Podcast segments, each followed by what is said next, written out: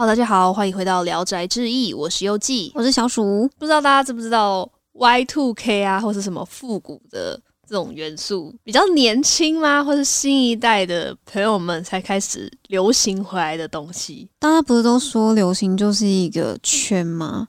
就是一个轮回嘛。对啊，你看以前不是大家都会觉得什么喇叭裤很怂什么的，但是现在你看九月八八穿喇叭裤好好看，好好看。对啊，而且现在的美眉们都是在穿喇叭裤 Y2K 对啊那种的嗯，现在就是很流行那种很多饰品比较浮夸的元素，嗯就有点像那种七八零年代那种美国派的感觉。我觉得 Y Two K 的风格其实蛮比较像美国那边流行以前流行的风格。应该说，我前阵子有跟比较懂时尚的朋友有聊这样子的话题，就是他说很多很多潮流的元素，比如说嗯什么 City Boy，或者是古着，甚至是说 Y Two K 复古嗯。风，其实大多的源头都是来自于欧美那边，然后欧美又会流行到韩国、日本，然后才会是我们台湾，所以我们台湾接收到的都是比较第二波日化的第三波。或者是韩化的风格。嗯。因，为韩国跟日本那边，他们如果收到欧美这样子的影响，他们其实会有点加入自己国内的一个风格的感觉，对。嗯，会很不一样。嗯，那我觉得到台湾就变成是照搬，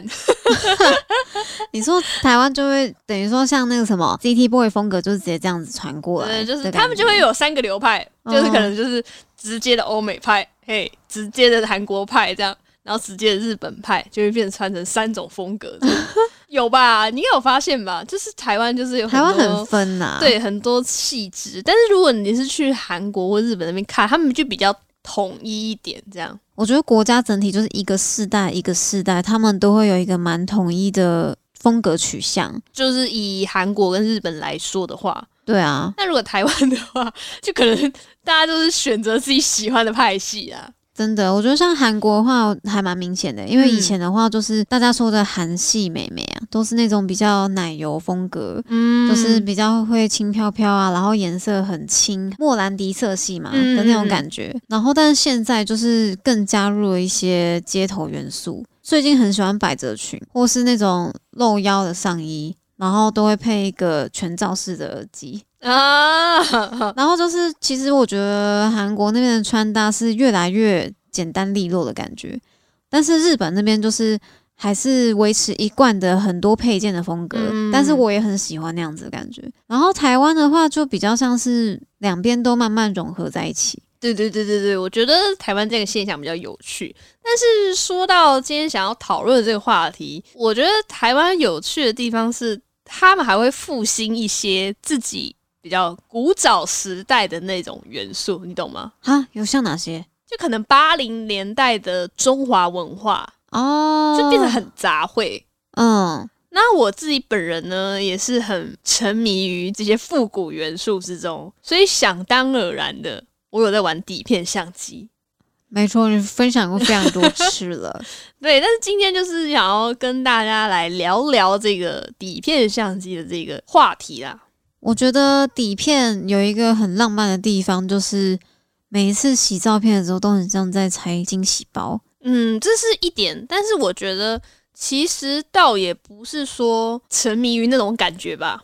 我自己啦，那你是最沉迷哪一种？我觉得应该就是说拍出来的色泽感，虽然说有惊喜包的成分，但是我觉得它是更珍惜每一个快门的感觉。哦，那倒是，而且我很喜欢底片拍出来那种颗粒的感觉。嗯，而且它其实就算它有颗粒感，但是其实照片非常的清晰耶，它的解析度是很高的。是，我觉得这也是一个很有趣的一个地方。而且我觉得像你刚刚讲到那个珍惜快门，我就觉得蛮有感的，因为底片它是有那个底片的限制嘛，就是它有数量限制，所以在拍每一张照片的时候，你都会很细细构想那个构图要怎么样，对，然后你对于按下快门这件事情，可能会保持着一种它是在倒数的，它每一张照片按下去都是有它的价值在。对，对我来说，这个是让我喜欢上摄影的一个起源啦。其实，在最一开始的时候，并不是那么喜欢的摄影，因为我觉得大家的美感好像跟我想象中的美感不一样。大家都有手机嘛，每个人都有拍照的一个机会。嗯，但是我那时候就是用相机拍的时候，就会觉得我拍出来的照片马上就要呈现给别人看。比如说，嗯我今天帮你拍照，那嗯我现在马上拍的照片，马上你就可以看到了。那如果你不满意的，我就觉得压力很大啊。哎哎，这真的会耶，那我就不喜欢拍照，然后别人要拍我的时候，我也会觉得照片中的自己没那么好看，嗯，所以我就非常的不喜欢拍照这件事情。就是不管是被拍还是拍别对人，因为我有一个经验，就是是我上班的时候，然后当时他们就是我同事还有我老板，他们有在进行一个活动，然后到最后要记录记录那个他们有在做这件事情的一个合照。嗯，然后因为我那时候是比较菜，所以我只是就是经过他们旁边，然后就说：“哎、哎、你来，就是拍照这样，帮我们拍照这样子。”那我记得我当时就是帮他们拍一拍，拍完之后给那个老板看，那我就说：“啊，那也拍干呢，那也干呢，就卖呢，那个腿那都没有自中还什么的。”那我就想说：“哦，我就只是。”我只是按一下我只是经过这里而已，就觉得压力很大。那时候就更讨厌拍照，然后怎么会变相变成一个 PTSD 啊？就是我自己本身就没那喜欢了，然后又嗯觉得就是、还会被数落，我觉得很烦。对，因为你出去什么的，朋友都一定会说：“哎呦，这是什么食物看起来很好吃，或者是哎、这个景点可以帮我拍好看的美美照片吗之类的。”那我就说：“哦，好。”可是我拍的没有很好看哦，就是狂打预防针，请你们不要对我有期待。就没有期待，没有伤嗯害没。错没错，是到后来开始慢慢的接触到说有底片相机这件事情。当时用傻瓜相机还什么的的那个年代，我觉得我们还太小，哦就是可能没有那么认真的去面对，就是傻瓜相机啊，或者是这种底片相机的时代。对就当时的我们可能对，这没兴趣，不会就对对主动对主动性很低啦。就是觉得说爸爸要在拍照了，或者妈妈要在拍照，就这样而已。啊，你要吃糖果啦！对，然后后来知道了之后，就觉得哦，就是成像就是很有当年的那种味道，嗯，然后自己去拍的时候，又可以就是慢慢的去抓它那个观景窗里面的世界。哎，那个真的很有趣。我从嗯小就很喜欢看观景窗里面的世界。对，然后就觉得很迷幻，嗯，就很梦幻，你就可以慢慢对，然后慢慢拍。对，而且当你按下去，那个景色烙印在底片上面的时候，很有趣。哎，不会像说手机或数位相机那样拍了就拍了，你也不会就是特别的说哦，我拍的哪一个 moment 怎样这样，你就觉得说拍拍拍什么都拍，然后什么都记录这啊，样子。拍一百张里面至少会有一两张好看的吧？对，然后什么连拍功能什么什么，就是为了这种时候而去设计，然后就觉得哦，这就是对于我来说是非常压力的来源，所以我不想要做这件事，所以我一开始不是从数位相机开始玩，我是从底片相机开始玩的。而且像是我做印刷，其实我对一件事情还蛮有感触的，就是物以稀为贵这件事情，我觉得是一个反向思考，因为你知道印刷下来的东西一定都是很大量，然后你就算这个东西再精致好了，当你看到量非常大的时候，你就会觉得，很反感，我觉得也不到反感，就会觉得他们的价值被压低了。嗯因为你当一个东西，就算它再精美，但它有很多，你就会觉得不足挂齿的那种感觉。对，你懂这种感觉吗？我懂，我懂。对啊，就像钻石非常的珍贵嘛，你在眼前有一百颗，它那个相对的特殊性就完全下降了。我觉得你有无限次的机会可以拍照的时候，好像也有这样子一点感觉，你会有点稍微不那么重视按下快门的每一次机会，因为你拥有的次数太多了。对，所以对于我来说，底片相机真的是引导我进入摄影的一个很大的工程，就它让我去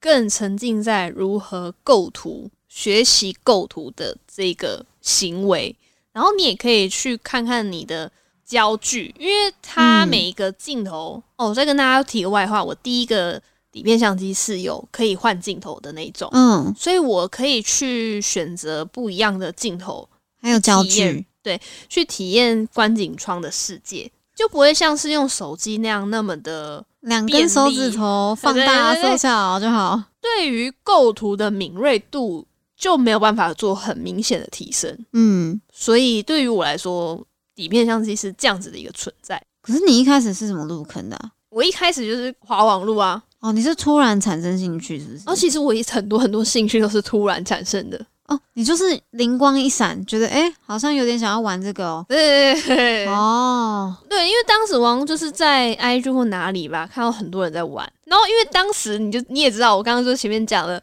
我用手机拍照就拍的烂啊，然后我就想说，哎、不是，而且你们也知道，优记就是一个功课狂，他对什么有兴趣，他就是狂查一个礼拜以上，对对对然后他看完之后就觉得，哎、这个划算呢，买的买的，对对对然后对。然后当时就会觉得，哦，自己用手机拍拍的真的是有够烂，然后别人也不会特别分享说，哦，我这个什么什么照片是用手机拍的，不会，他们不会 hashtag iPhone 这样，然后你就会觉得就是没有办法体会到说。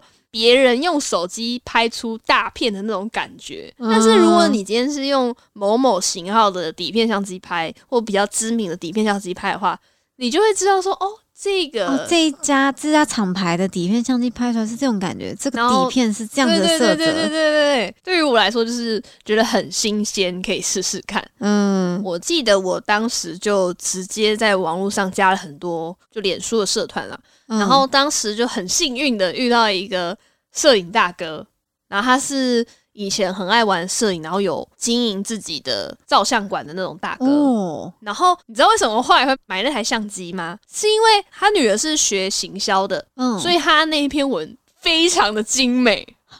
那篇文非常精美，对他那一篇就是在社团的贴文，真的超精美，就是不同于其他一般的 po 文，就是哦什么品名怎样怎样，超精美，然后还会说多人要故事。抢？我那时候看就是他刚 po 吧，那我就立刻去私讯他，想要面交了解这样，嗯嗯，然后我就立刻去面交了。然后其实拍照啊之后，就可能会用相机认识很多不一样的人。对，你会有摄影友吗？你可能用一些照片，或者是你跟人家说你会拍照。那如果刚好遇到就是喜欢拍照的人，他们就会互相的分享、下交流，对啊，然后哦欣赏别人的照片。我觉得这是摄影的路上很有趣的一环。嗯，就如果你只是单纯拍你自己觉得好看的照片，你就会觉得好像少了点什么。但是如果你有一个朋友也在玩底片，他也很喜欢玩底片，然后他也很常拍照的话，你就会觉得很浪漫。嗯，然后之前就有认识一个这样子的朋友，然后我们也是因为有相同的兴趣什么的，就是进而认慢慢变识，熟对，然后了解彼此。我觉得很有趣的一点就是，其实你可以从某一个人拍照出来的照片的风格，去知道那个人的眼中世界大概有什么。嗯，我觉得这个是可以印证的欸。确实是这样子，没错。如果你有一个喜欢拍照的朋友，你可以去欣赏他的照片，不要说是那种摄影师的那种赚钱的那种照片，嗯，是他私底下的闲暇时间拿出来拍，对对对对对，拍出来的那种照片是可以呈现一个人的风格跟人生的经历，还有他自己本身散发出来一点的性格，这样可以看出来他都重视的东西是什么。对。然后有趣的地方都可以从细节里面发现。然后这样子的这个朋友呢，他其实有推荐给我一部很不错的漫画作品。而且也跟你刚刚讲的内容都很有相关。没错，那这一部作品叫做《他与相机与他的季节》。这一部漫画作品呢，是一个百合之作哦。这就是你最爱的百合。对他他这部是算轻百合啦。对，算轻百合，但是有一点十八禁的一些桥段了。对，有一些性方面的描写。嗯，那来说说为什么会推荐这一部作品给各位宅友好了。除了这部作品是我跟这个朋友很重要的回忆以外呢，我觉得还有一点就是，其实从这个作品慢慢的了解到说自己为什么会喜欢摄影这件事情。因为其实有时候你拍照片，或者是说你玩摄影，并不是为了追求什么谋生啊，或是当摄影师之类的。嗯你有可能就是像我这样子，想要记录某一个人的美好的时刻，或者是你现在当下体验到的一个情感。就是有点像是用照片写日记的感觉吗？嗯，对对对对对，也不一定要说拍的多精美，但我就想要给自己看的。对我想要把某一个瞬间记录下来那样子。嗯，那这一部作品其实就有对于这个部分做了很好的呈现。再加上他这一部作品里面，其实用到非常非常多之前的底片相机的一些型号。它里面其实介绍了很多款，然后它里面就是登场次数最多的是一个漫画里面是翻做双眼相机，就是现在的底片相机更少见的一种型号。没错，它是有点腰平取景的相机，嗯，然后它就是有两个眼睛这样，然后是那种如果是摄影大佬家里一定会摆一台的那种啦。哦，它很适合就是放在柜子上面，就是很嗯贵气的那种感觉。感觉自己就很很有什么这样，所以就是想要推荐这部作品给喜爱百合、喜爱摄影或是纯粹想要看漫画的宅友们。那来先跟大家介绍一下这个故事，它的故事背景。这个作品《他与相机与他的季节》是日本漫画家月子老师的漫画作品。它其实有发行一段时间了，它是在二零一一年连载于讲谈社的月刊《Morning Two》这个杂志上面的一个作品。那它其实之后也有发行单行本，总共是有五卷的。不过我觉得比较可惜的一点是，台湾其实有代理出版，就是东立出版社代理出版，可是它只有出到第四卷，就很可惜啦。如果有喜欢这一部作品的朋友们，其实没办法收齐完整的。这种真的很烦。我跟你说，他说到第三集就算了，嗯就第三集后面还有两集，我就想说，哦，好吧，他可能就没有机会了。但是他就是只剩一集，为什么不把它出完？我知道出版社会有很多的考量，但是遇到这种真的会让有在收藏漫画的，粉丝就是蛮难过的。对，然后甚至想说啊，还是我干脆就买一本日文版的第五集回来算了。可是这样子就会有一种就是他们又洁癖感，你知道吗不？是一体的，你知道吗？对啊，然后就觉得很可惜。对，啊，我这边一堆漫画全部都是没有最后一集，超级烦。我们一开始很久以前讲的那个《雨过天晴》也也没有最后一集，对我印象超深刻的。不过是简短啊。我希望这种事少一点啊，啊，但是纸本书要靠大家支持，大家多一点买气，可能我们的那些断尾就会比较少发生。嗯，那确实再次二完，真的是有点可惜啊。像我朋友他其实就是有买台湾的代理版，他也只能买到第四集啊，然后结果他没有发现到，什么意思？他以为结束了是不是？不是他以为台湾有出完，哦，他 是下定买完之后才发现，哎、哎、怎么故事卡到一半？我的结局呢？买了之后觉得超生气的耶，他是说怪自己没有就是仔细的看，然后他就是没有办法收起，他说他不知道该怎么办。可是，对，啊，我懂那种感觉，对啊，我真的懂。嗯那我们就来说说，就是我们刚刚很愤慨的讲到这部漫画的故事大纲啦。那这个故事呢，请先容我为它下一个副标题。嗯，它就是一个单箭头派对啊！我的天呐，所有人都是单相思。这部漫画它的感情线就是真的蛮有趣的。呃，它的故事一开始呢是大家都已经升上高三了。那对于高三的学生们，其实最重要的就是读书，因为他们即将要面临考大学跟人生岔路的选择。但是呢，在这个时候的明丽呢，她开始对于自己以及周遭的同学，还有她现在处于的这个环境，她越来越有一种自己格格不入的感觉，就是有一种疏离感吧。我觉得在成长的过程中，可能或多或少都会遇到这种状况。嗯，确实，因为像我以前高中的时候，其实也遇过一模一样的状况，就是我突然觉得社交有意义吗？这些人是真的朋友吗？还是假的朋友？这些都是虚假的，是表面的，还是真心的？开始有点分不清楚。然后再加上你可能马上就有一些压力啊，你也不知道就是到底该怎么做，这还时候就升学，嗯对升学压力，那时候还要去考虑说啊，我的大学科系要选什么？我这个选择是对的吗？如果我选这个，以后会没工作啊？那个时候学生嘛，就是会有很多这种乱七八糟的思绪，对啊，自己都整理不来，所以我觉得他这个时候有这种疏离感是很正常的一件事情。那在这样的状况下呢，他对于同班同学有一个很独来独往，然后总是冷冷的，对人都很冷淡的一个美少女，她叫做游记。他开始对她感到很好奇，因为其实在这之前，他就一直有默默在关注这个女生，就是他就是一直会进入她眼帘，但是他对她的想法就是只觉得她就是一个很冷艳的女生，然后也不知道怎么跟她攀谈，就是一直是一个陌生人的状态。但是呢，有一天。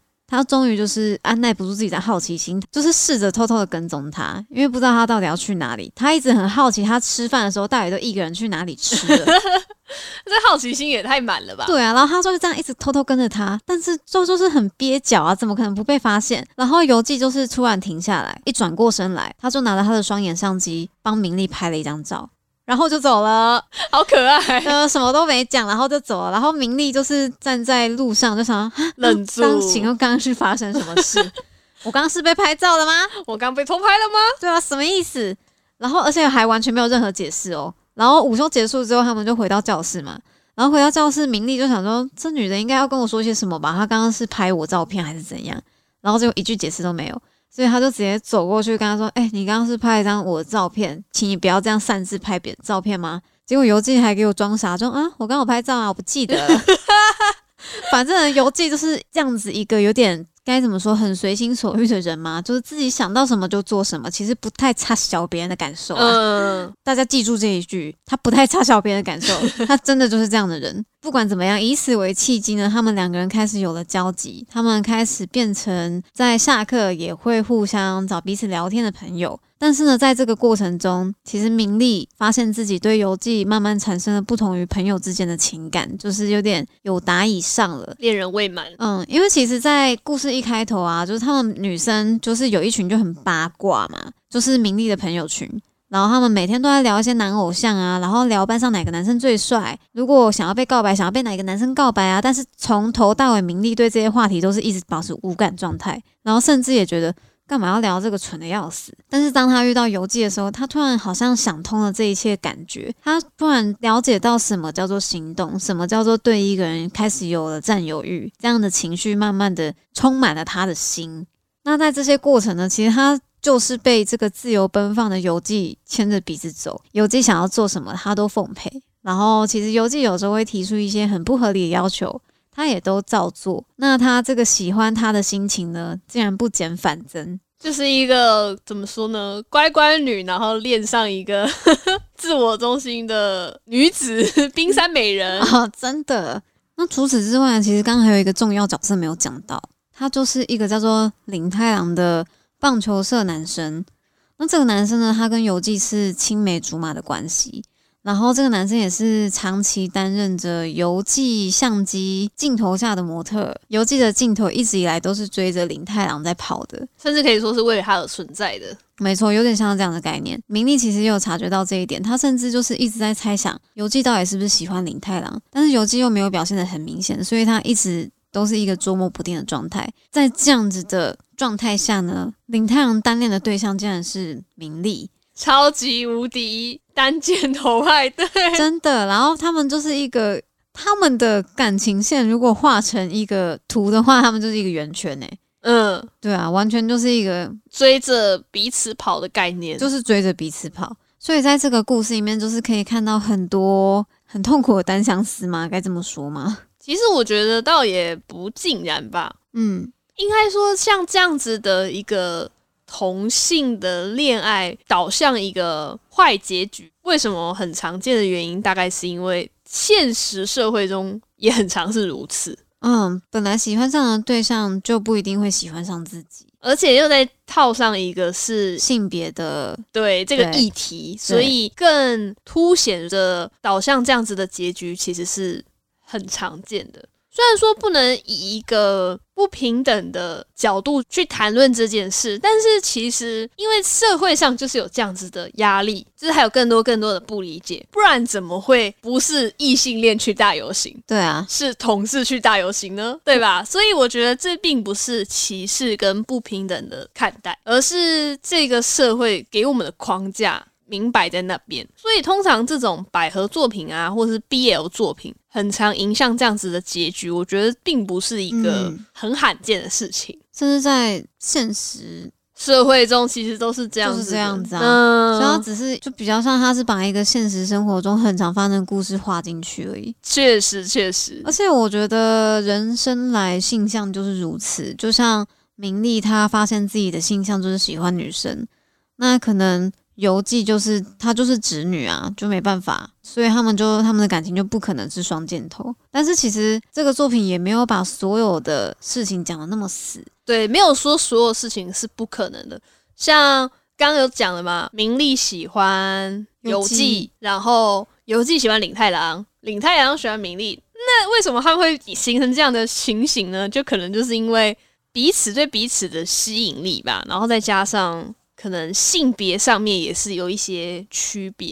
对。虽然说故事没有很明确表示说明利是同性恋，但是嗯。我觉得社会上很常很常遇到这样子的一个情形啊，你又不可能说叫一个异性恋去喜欢同性，对啊，然后也不可能强迫同性恋去喜欢异性，所以我觉得在这个故事中也是有一点不一样的含义吧，我觉得，这个就是一个很无可厚非的事情。嗯，而且里面有一个很写实的地方，就是他们班上那些很无聊的女同学啊，就是爱八卦的那群，其实看到他们两个女生越走越近，然后他们又想到，诶，之前好像讲男生话题的时候，明丽都没什么反应，就会怀疑他是不是同性恋，明丽根本就是喜欢游记吧，然后开始调侃他们两个人。对啊，这种事情真的在现实生活也见多了，太常见了，马上就被调侃。反正呢，只要两个同性别的人在一起做什么比较暧昧的事情，马上就要被嘴。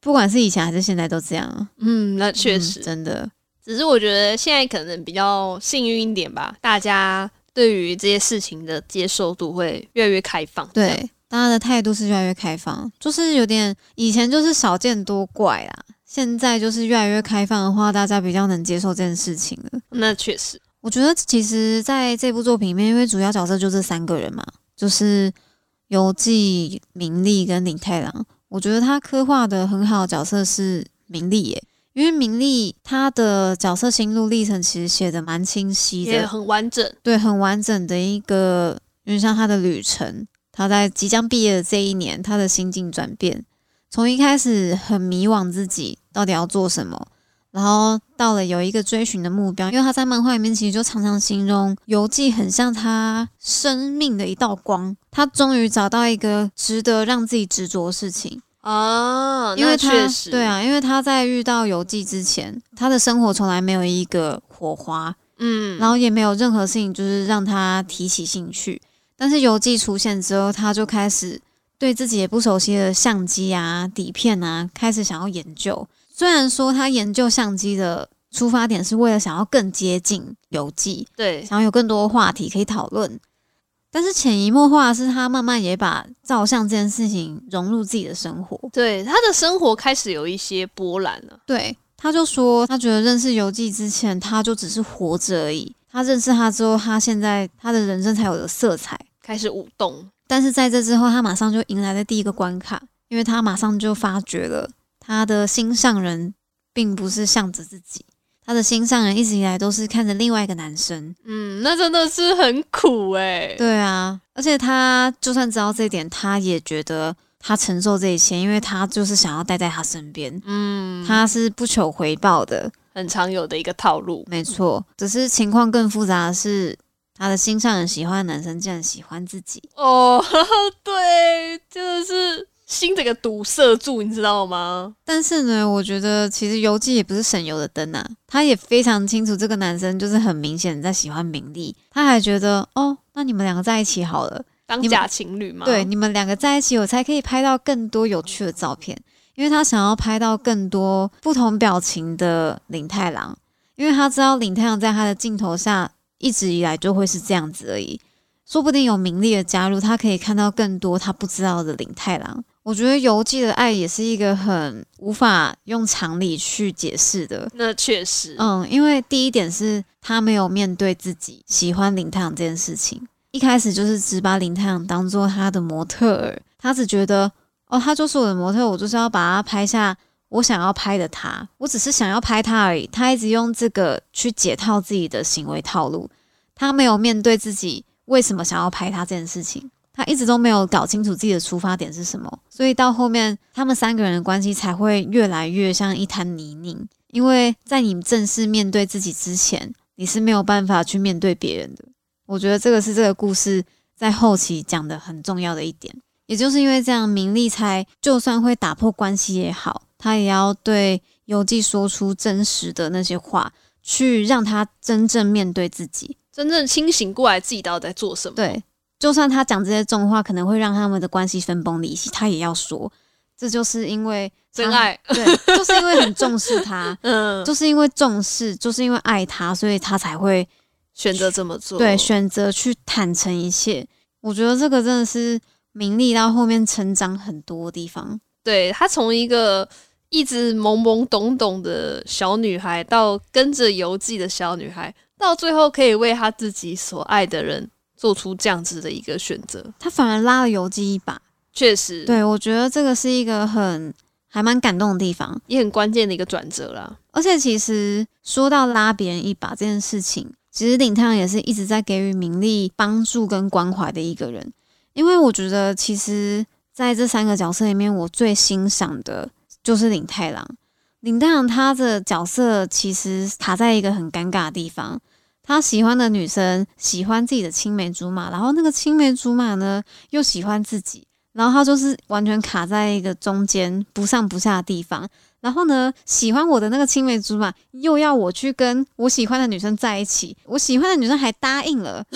然后我喜欢的女生为什么答应要跟我交往？是因为她喜欢。我的青梅竹马，所以对他说什么都听。哎，那个线真是可以缠绕成一个毛线球，哎，真的哎，就是有乱七八糟，乱七八糟，就看到后面都不知道他们在干嘛。但是呢，很罕见的一点是，领太阳从头到尾都是清醒的。他从头到尾，他没有因为他在一个很尴尬的局面下，第一，他没有放弃他追求自己喜欢的女生；第二呢，他也没有在这种奇怪的情况之下选择趁虚而入。因为名利一直以来都是为游记所苦嘛，反正游记的一举一动都会影响名利的心情。有时候名利又因为游记的关系感到低落的时候，林太阳从头到尾从来没有任何一次趁虚而入过。对他真的是一个很温柔、很关键的一个男生角色，因为他觉得如果不是真心两个人彼此喜欢，那就没有意义了。就算我趁虚而入什么那些，就是我的吗？也都是一时的啊。对啊，这就跟一夜情一样，你什么都带不走，你只会留下空虚而已。我觉得他就是很明白这一点，所以我觉得他真的是看漫画很少会看到那么脑袋清晰的男生角色。而且重点是在这样子的男生角色刻画之下，又不会让人家觉得他很无聊。对，因为他也是一个很有趣的人，他是一个有深度的角色。就总归一句来讲，其实领太阳这个角色，他就跟我们一般人一样。都有自己的私心，还有私欲。对啊，我觉得像应该很多人会想要吐槽说，嗯，如果他脑袋很清楚的话，为什么会想要答应整件事情？因为这整件事情就是很很莫名其妙啊。但他为什么要答应呢？就是因为像你刚刚讲的一样，他有私心。对于作者来说，他其实也是有把林太阳他自己这个私心所刻画描绘出来。嗯，那他其实都没有把这些私心导向一个比较恶意啊、比较黑暗的那一面。嗯。可是相较起来，我觉得像游记这样的角色就有一点比较偏向那样子的一个方向。他比较是更把自己的私欲放大再放大的人。他们角色之间就有一点明显呈现一些对比啊。对，但我觉得比较可贵的是，这三个人其实他们都是小孩子，所以他们的恶意或是这些自己的私欲，其实也不会坏到哪里去。因为他们就是在跟自己打架，对，我觉得一看他们这样子的心理拉扯，是我觉得这一部漫画还蛮可贵的地方，而且加上作者对于他们这样子的一个心理层面，其实都有蛮明显，还有蛮深刻去做一些刻画，还有特别的一些故事带出这样的感觉。嗯，没错，我觉得像游记这个角色也是。以为自己知道自己要什么，嗯，但他从来没有剖析自己为什么想要，就是为什么想要这件事情其实是最重要，但他却从来没有正式面对。